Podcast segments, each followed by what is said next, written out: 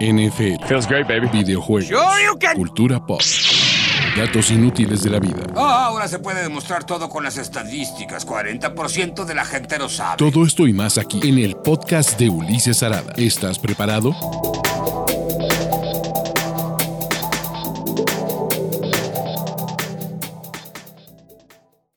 Amigos, ¿cómo están? Bienvenidos a este bonito stream de la vida y de la NFL. Mi nombre es Ulises Arada y todavía sigo en este espacio en blanco, pero no se preocupen, vamos a eh, agarrar algunas cosas. Y la verdad es que, pues bueno, no importa que esté en este estado, en este lugar en blanco, lo que importa es que tenemos mucha NFL para aventar, para, para decir otras cosas y se va a poner bueno. Entonces, vamos a platicar sobre las principales reacciones de la NFL de la semana 12.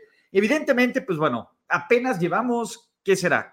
Tres cuartos, no, dos terceras partes de la temporada. Todavía nos falta el Sunday Night Football del juego de los Ravens. También nos falta el juego de lunes por la noche, que la verdad es que panorama, panorama de playoffs ahí está. Pero va a estar bien divertido. Y sí, amiguitos, sí los estoy escuchando ladrar de los Pats, de los Chargers, de absolutamente todo eso.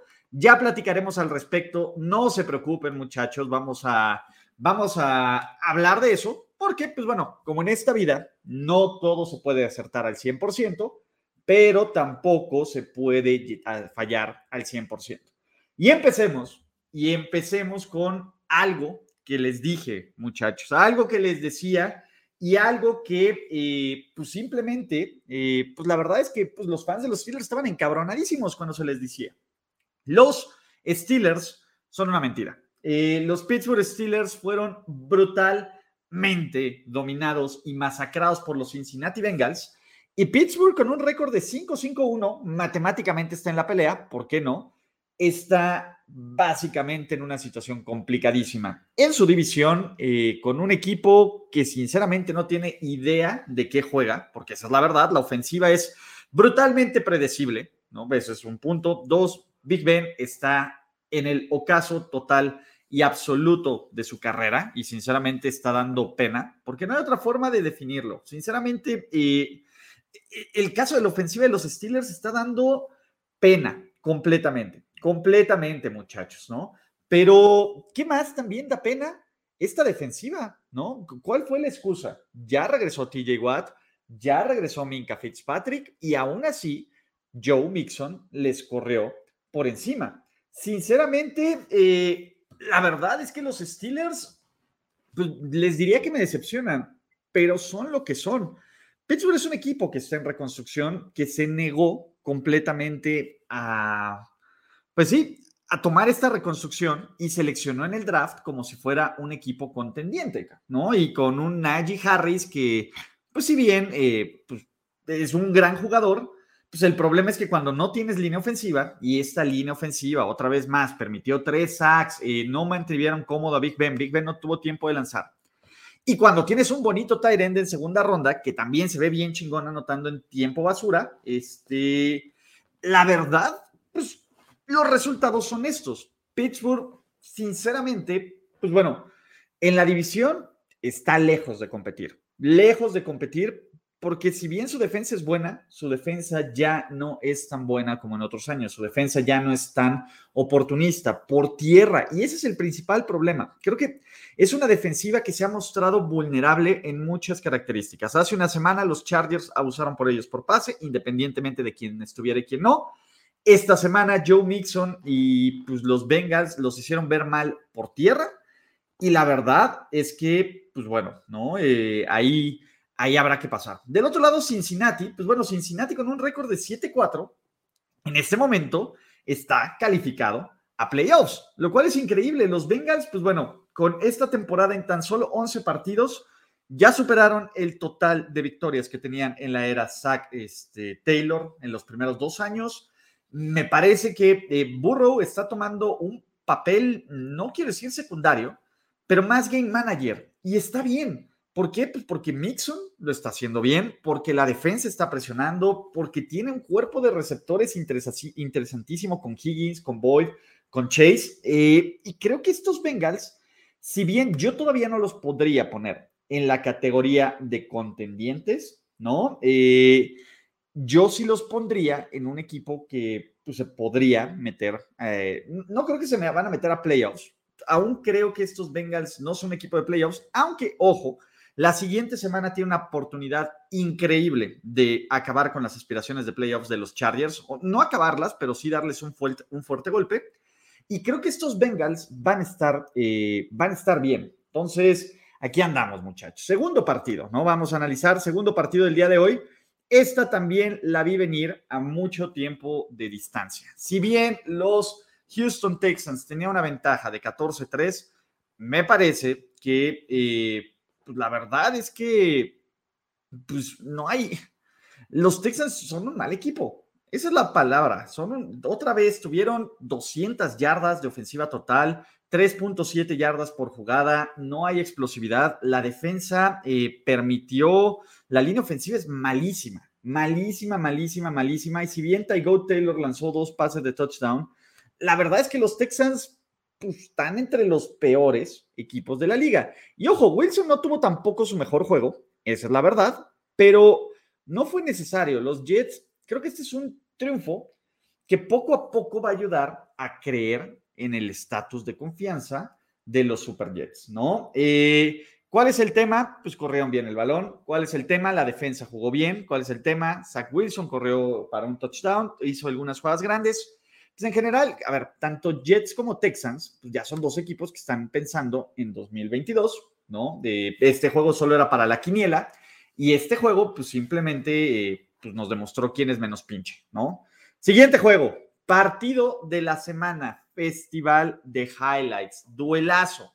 Los Tampa Bay Buccaneers visitaron a los Indianapolis Colts y los Tampa Bay Buccaneers, a pesar de ir abajo 10 puntos al medio tiempo, de las piernísimas de Lombardi Lenny, porque esa es la verdad, de las piernísimas de Lombardi Lenny con tres touchdowns totales, uno por, uno por recepción, tres por tierra, eh, un touchdown de rollo, Brady jugando más game manager con una intercepción, sí, pero con una defensa que contuvo, y por, a ver, hay que decirlo así, contuvo a Jonathan Taylor, 107 yardas en total a los Colts, 83 del mejor corredor de la liga, que logró presionar a Carson Wentz, que logró generar entregas de balón y que parece, de nuevo, estos, estos Tampa Bay Buccaneers están empezando a entrar en ritmo.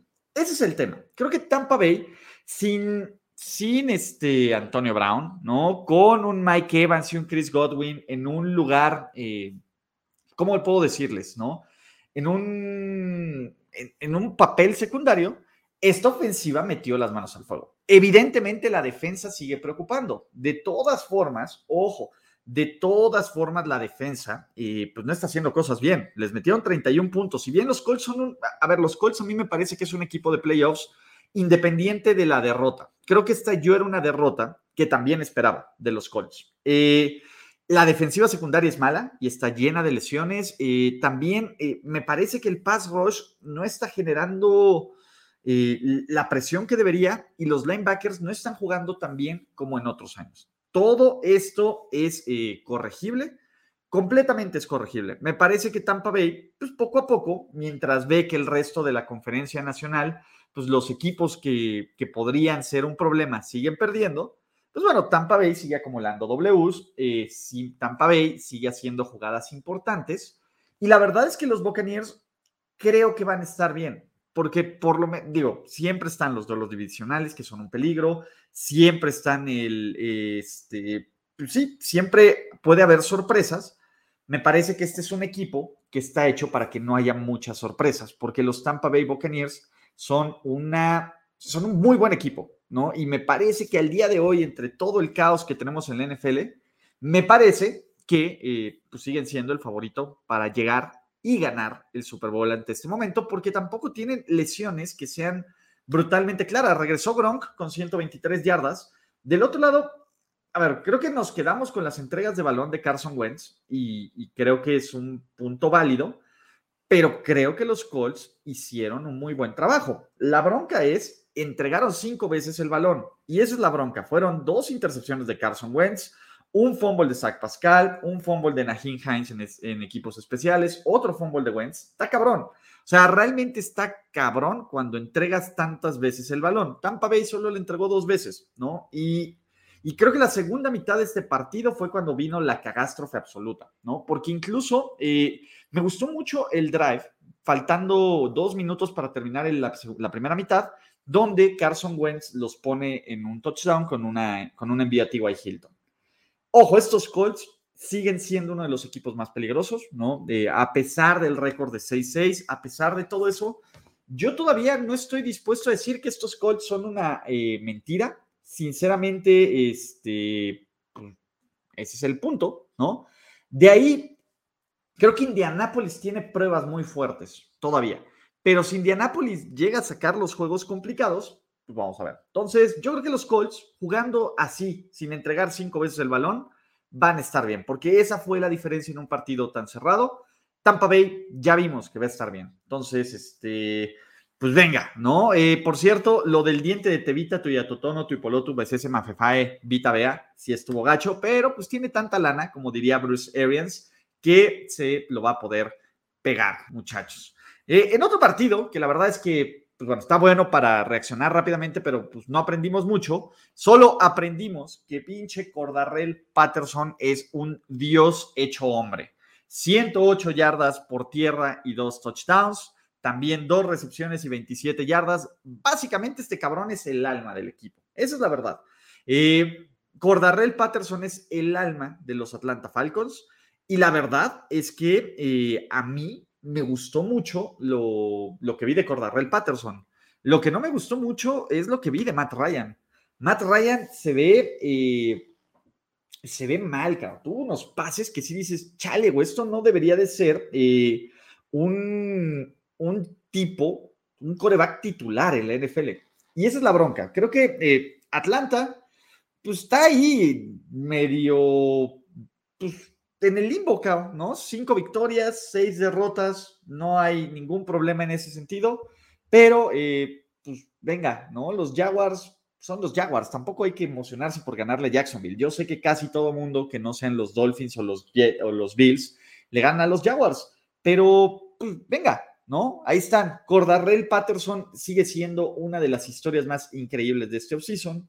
Muchachos, a ver, de nuevo, voy a terminar de regodearme un poco en mi crapulencia, porque tuve varios aciertos esta semana. Ya ahorita van a poder cagarse de la risa en mis fallos. Pero, eh, ¿se acuerdan que les dije que algo me decía que los Miami Dolphins iban a sacar este partido? Pues, ¿qué ocurrió? Los Miami Dolphins sacaron este partido. Me parece que Tua tiene un gran partido, ¿no? Pero también que me parece que, que ocurre cuando empiezas a correr el balón y de nuevo los Dolphins volvieron a superar las 100 yardas por tierra. Los Dolphins protegieron medianamente bien, ¿no? A, a toda Tango Bailoa, que ojo, Jalen Waddle tuvo un partidazo, 137 yardas, una anotación, pero en general, los, la ofensiva de los Dolphins se vio efectiva con 37, 37, tiempo, 37 minutos por el balón. ¿Cuál fue el tema? La defensiva de los Miami Dolphins pues básicamente eh, le hizo, ni siquiera fue el dulce, fue el terrible y brutal, tierno amor a los Carolina Panthers y a Cam Newton. Cam Newton dio un juego del mega rielca, del, este, ¿cómo se llama? Del mega riel. Sinceramente, eh, pues buena, ¿no? Eh, aquí tenemos, y hay que platicarlo, ¿no? pues venga, yo creo que los Panthers también están en este limbo. ¿Qué me decepciona? Como me ha decepcionado las últimas semanas, la defensiva de los Carolina Panthers. otra vez McCaffrey este, sale lesionado. Y pues bueno, por muy bueno que seas, ya hay que poner sobre la mesa el tema de que si no puedes, si no pueden contar contigo, porque esa es la verdad, los Panthers no pueden contar con Christian McCaffrey, pues güey, hay que este, hay que entrar en cierto nivel de pánico de los Panthers, ¿no? Y me parece, y, yo creo que esa podría ser una, este, una opinión poco popular, pero yo creo que los Panthers deberían buscar cambiar a Christian McCaffrey mientras todavía tiene valor, ¿Por qué? Porque los Panthers todavía no tienen el coreback del futuro, porque ni lo es Cam Newton, ni lo es PJ Walker, ni lo es Sam Darnold. Están en una reconstrucción en la era Matt Rule y Christian McCaffrey, por muy bueno que sea, pues la verdad es que no va a aportar en algo este, en este tema. Y a lo mejor podrían obtener algún pick y valor del draft. El tema es que McCaffrey, pues bueno, eh, cuando está sano es muy bueno el problema es cuando está completamente sano, ¿no? Eh, lo de Cam Newton fue desastroso, desastroso, desastroso, desastroso. Pero quiero hablar de los Dolphins. ¿Por qué? Porque eh, los Dolphins ahorita están 5-7, pero el calendario de los Dolphins, en serio, es tan sencillo y tan manejable que en uno de los escenarios más bizarros de la vida, podrían llegar 8-8 a la semana 18 de la NFL enfrentando a los Pats y mágicamente si los Pats llegan 9-7 o algo así y llegan a perder contra los Dolphins, perderían el criterio de desempate contra los, contra los Dolphins, lo cual sería brutal. Ojo, este, ojo, los Pats, eh, ya vamos a platicar de los Pats, pero los Dolphins están ganando a puro equipo malo. Ojo, Miami no es un buen equipo. Miami está aprovechando las circunstancias. Y ojo, los fans de los Dolphins y en especial Brian Flores deberían de darse de topes porque el juego que les va a costar el lugar a playoffs va a haber perdido en contra de los Jacksonville Jaguars, lo cual es, los cuales una mamada, muchachos. Ese es el tema, ¿no? Sería increíble, por eso, llegar 9-7 para enfrentar a los, tienen razón, 9-7 para enfrentar a los Pats sería una locura. ¿Por qué? ¿Qué sigue? Miren, vamos a ver el calendario de los Dolphins, ¿no? Y para continuar con estas reacciones rápidas, y vamos a seguir a los otros partidos. Pero el calendario de los Dolphins, la verdad es que es bastante manejable.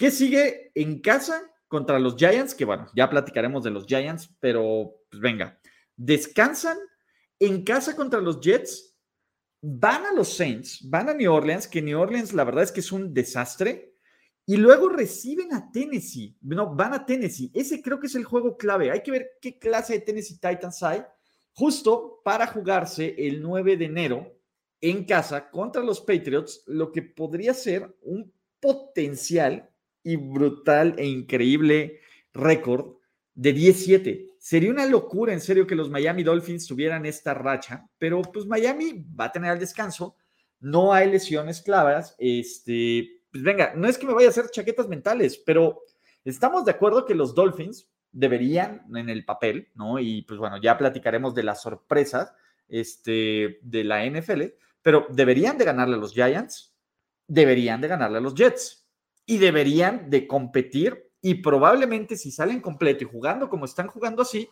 ganarle a los Saints. Si llegan a sacar esos tres triunfos, se ponen 8-7. Sería una locura pensar que Miami estuviera 8-7 a dos semanas de terminar la temporada regular. Pero, pues bueno, es parte de. Eh, es parte de este show, ¿no? A nadie le importan los Dolphins. No mamen, hay un chingo de gente que le importa a los Dolphins, muchachos. Así que no se preocupen. Vamos al siguiente partido y aquí es donde puedan regodearse en su crapulencia. La sexta victoria consecutiva de los New England Patriots en contra de los Tennessee Titans. A ver, les voy a decir algo.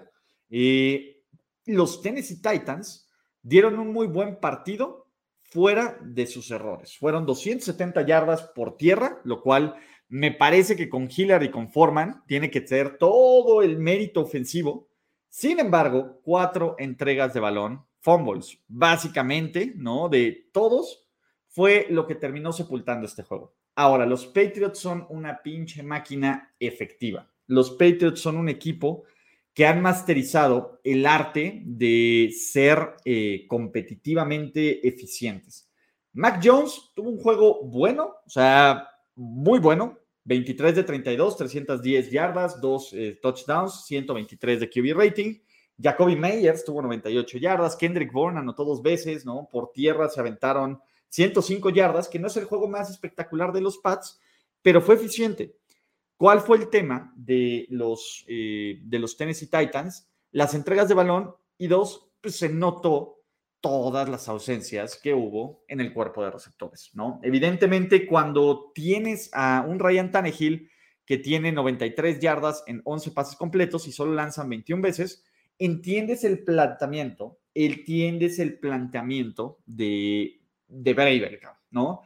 Me parece que este juego pone a los Pats en una posición privilegiada, porque esa es la verdad, digo, faltará ver qué ocurre, y creo que este domingo en este, lo que ocurre, todos los fans de los Pats son fans de los Cleveland Browns, porque si los Ravens pierden el día de hoy, los Pats amanecen como todos los juegos de playoffs en casa. Los, Pats son el mejor equipo de la conferencia americana. Yo les diría que no, ¿no? Y, me parece que creo que los Chiefs son el mejor equipo, pero es bastante irregular. Entonces, eh, yo sinceramente esperaba que los Titans metieran más la manos, las manos y creo que el juego fue cerrado al segundo tiempo. En la segunda mitad vinieron la enorme cantidad de entregas de balón, vinieron las fallas también en equipos especiales de los Tennessee Titans. Eh, sinceramente, pues bueno, eso, de eso no tienen nada la culpa los Patriots. Y los Patriots están a, a una victoria de tener marca ganadora en la temporada 2021, lo cual va a ser un telocico de realidad de todos los fans de los New England Patriots que yo decía que eh, iban a tener temporadas consecutivas perdedoras back to back lo cual está haciendo eso, ¿no? Me parece que New England es un buen equipo, es un equipo muy bien entrenado y creo que eso es lo que hay que platicar.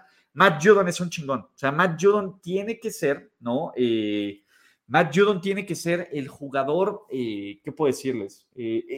La contratación en la agencia libre, por lo menos defensiva, de calle. Y eso ya se los habíamos dicho. Entonces, pues venga, ¿qué sigue para los Patriots? no quiero ponerlo como suerte, pero, pues bueno, ya van muchas semanas que los Patriots enfrentan a equipos sin sus mejores armas, ¿no? Eso no hubiera cambiado la historia, ¿no? Van a jugar en contra de Buffalo en Monday Night Football, que la verdad es que al día de hoy yo le tengo muchísima más confianza a los Patriots que a Buffalo. Buffalo es un equipo que cuando juega bien, domina. Cuando juega mal, juega del riel. Entonces, este, pero el punto aquí es yo creo que los Patriots podrían ganar este partido y amarrar por completo la división, lo cual sería su séptima victoria consecutiva. De ahí, New England descansa, visita Indianapolis, que me parece que es un juego perdible. Van a, reciben a Buffalo, que si deben de ganar, yo creo que se van a ir 1-1 contra Buffalo, pero realmente yo en este momento no podría meter las manos por Buffalo, por los Bills, ¿no? Reciben a Jacksonville, que es un juego que tienen que ganar sí o sí, y van a Miami, donde históricamente, históricamente se les complica eh, jugar en Miami. ¿Qué es lo importante? Estos Patriots son brutalmente eficientes en terceras oportunidades, tanto a la ofensiva como a la defensiva, y son brutalmente eficientes para detener en zona roja. Y eso va a ser, ¿vale? Entonces, eh, pues ahí estamos, ¿no? Eh, pero pues vamos a ver qué, qué ocurre con sus New England Patriots que dicen que están invictos fuera de casa. Pues sí, quiero ver qué tan fácil es ganar ocho equipos, ocho juegos de, o ocho partidos de visitante consecutivos. Entonces, eh, pero ahí andamos, muchachos. Bien por los New England Patriots que eh, pues siguen callando bocas y a sus haters, incluyéndome, ¿no?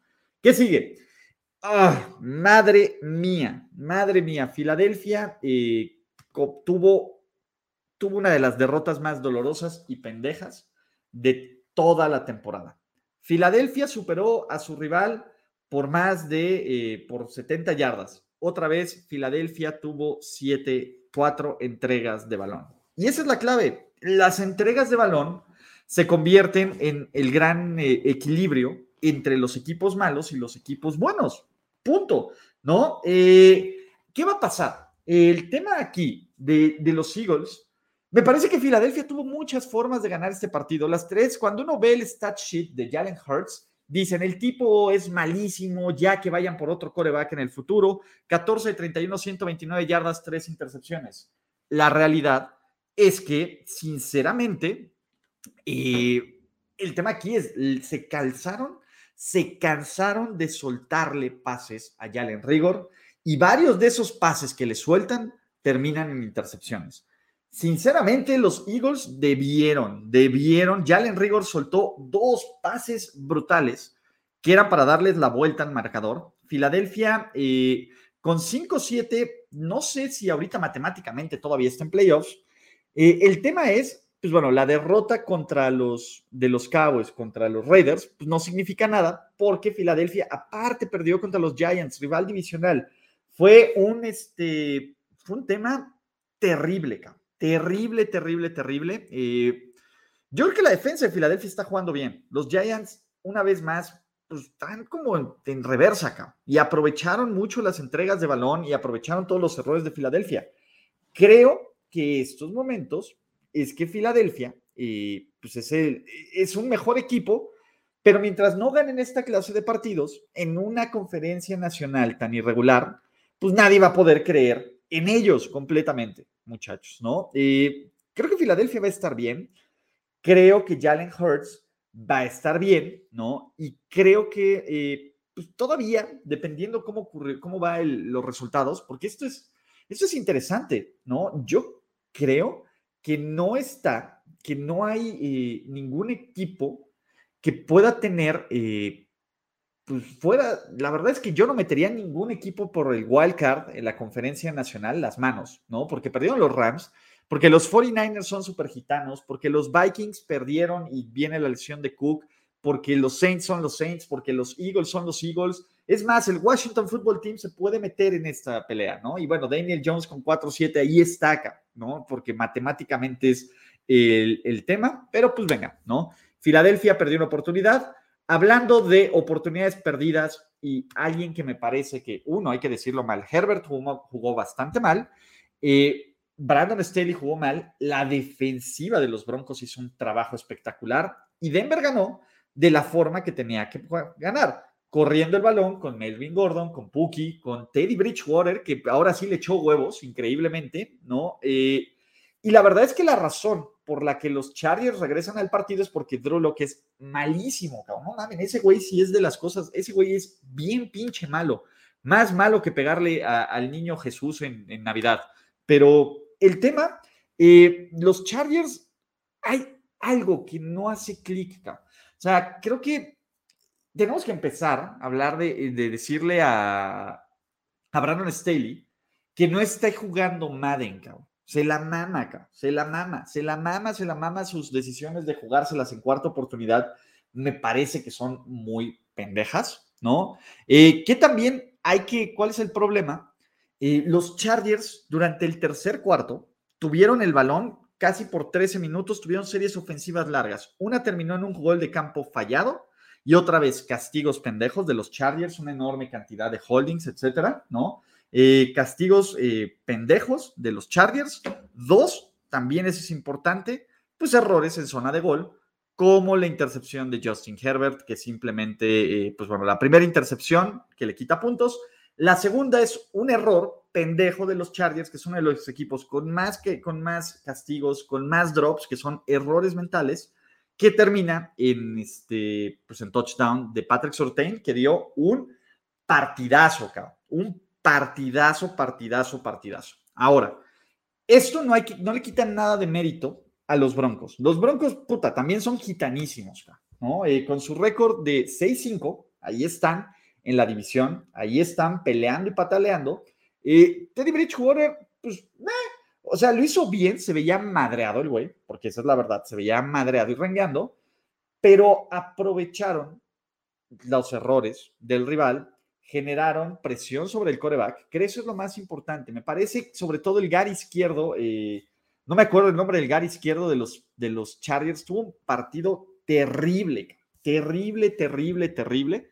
Y pues bueno, con eso, eh, ahí para los que digan, oye, pues ¿cómo que los Chargers iban a ganar su división? Todavía pueden ganarla. Si le ganan a Kansas City en, la en el Trophy Stadium, todavía tienen el criterio de empate. Se ve complicado bastante. Ahorita yo no metería las manos. Habrá que ver cómo llegarán contra los Bengals, pero los Bengals deberían de ser favoritos para ganar la siguiente semana contra estos Chargers. Ahora, estos Broncos son eh, un equipo eh, de playoffs, no creo. No, no creo. Ojo, no, no es Rashan Slater. Rashan Slater es el tackle. Es el gar izquierdo, el que jugó del, del nabo. Entonces, ¿estos Broncos son equipo de playoffs? No, por el simple hecho de que les falta el coreback. Pero estos Broncos, este, simplemente, ¿no? Están, eh, son muy inconstantes, ¿no? Cuando uno espera que jueguen bien, juegan del nabo. Cuando uno no da un peso por estos Broncos, juego contra los Cowboys, juego contra los Chargers, empiezan a sorprender y empiezan a jugar de forma efectiva. Entonces, eh, el tema aquí de los, de los Broncos es, eh, pueden mostrar esta constancia y el problema y el nombre del juego, el nombre del juego es, pues, simplemente eh, coreback. Y creo que los Broncos no tienen coreback. Aunque Teddy te dé estos momentos brillantes y estos flashazos, simplemente, este, pues no los tienen, cabrón. No lo tienen por ciertos momentos, ¿no? Y los, pero tienen una gran defensa y tienen buenos corredores y tienen que, eh, y, tienen un ataque terrestre interesante. O sea, eso es lo que molesta y lo que debe tener frustrado a los Broncos, de que están a un coreback de ser competitivos. Pero pues ni modo, ¿no? Ya veremos si Aaron Rodgers se queda o no se queda pero bien por los Broncos que pues, por lo menos hacen más interesante el Sunday Night Football de la siguiente semana, donde tratarán de romper una racha de 11 derrotas consecutivas en contra de los Kansas City Chiefs, muchachos. Pero bueno, antes de terminar, vamos a terminar rápido, muchachos, para que podamos ver el juego. Los Ángeles Chargers contra Green Bay Packers. Eh, pues, la mentira que son los Chargers, los, Rams, perdón, los Ángeles Rams eh, los Rams es un equipo que está completamente eh, destrozado. Me parece que los Rams no pueden correr bien el balón. Matthew Stafford no, es, no está jugando tan bien como lo estaba haciendo antes. Parece que Robert Woods era la pieza clave. Y este Dream Team, pues la verdad es que no está dando los resultados que se esperaban. ¿Por qué? Porque, pues la verdad, seamos realistas, este 28-36 se ve muchísimo más cerrado de lo que realmente fue, porque tuvieron un bombazo de 79 yardas con Van Jefferson en una tacleada fallada y tuvieron el touchdown del muerto del Beckham de 54 yardas cuando ya eh, pues, básicamente en una jugada también rota. Fuera de esto, estos Rams no pudieron tener series ofensivas y sostenidas y hay ciertas cosas en la vida. Cuando los Rams van abajo en el marcador al medio tiempo, Sean McVay se queda sin respuestas. Sean McVay eh, es muy bueno para manejar partidos que va ganando.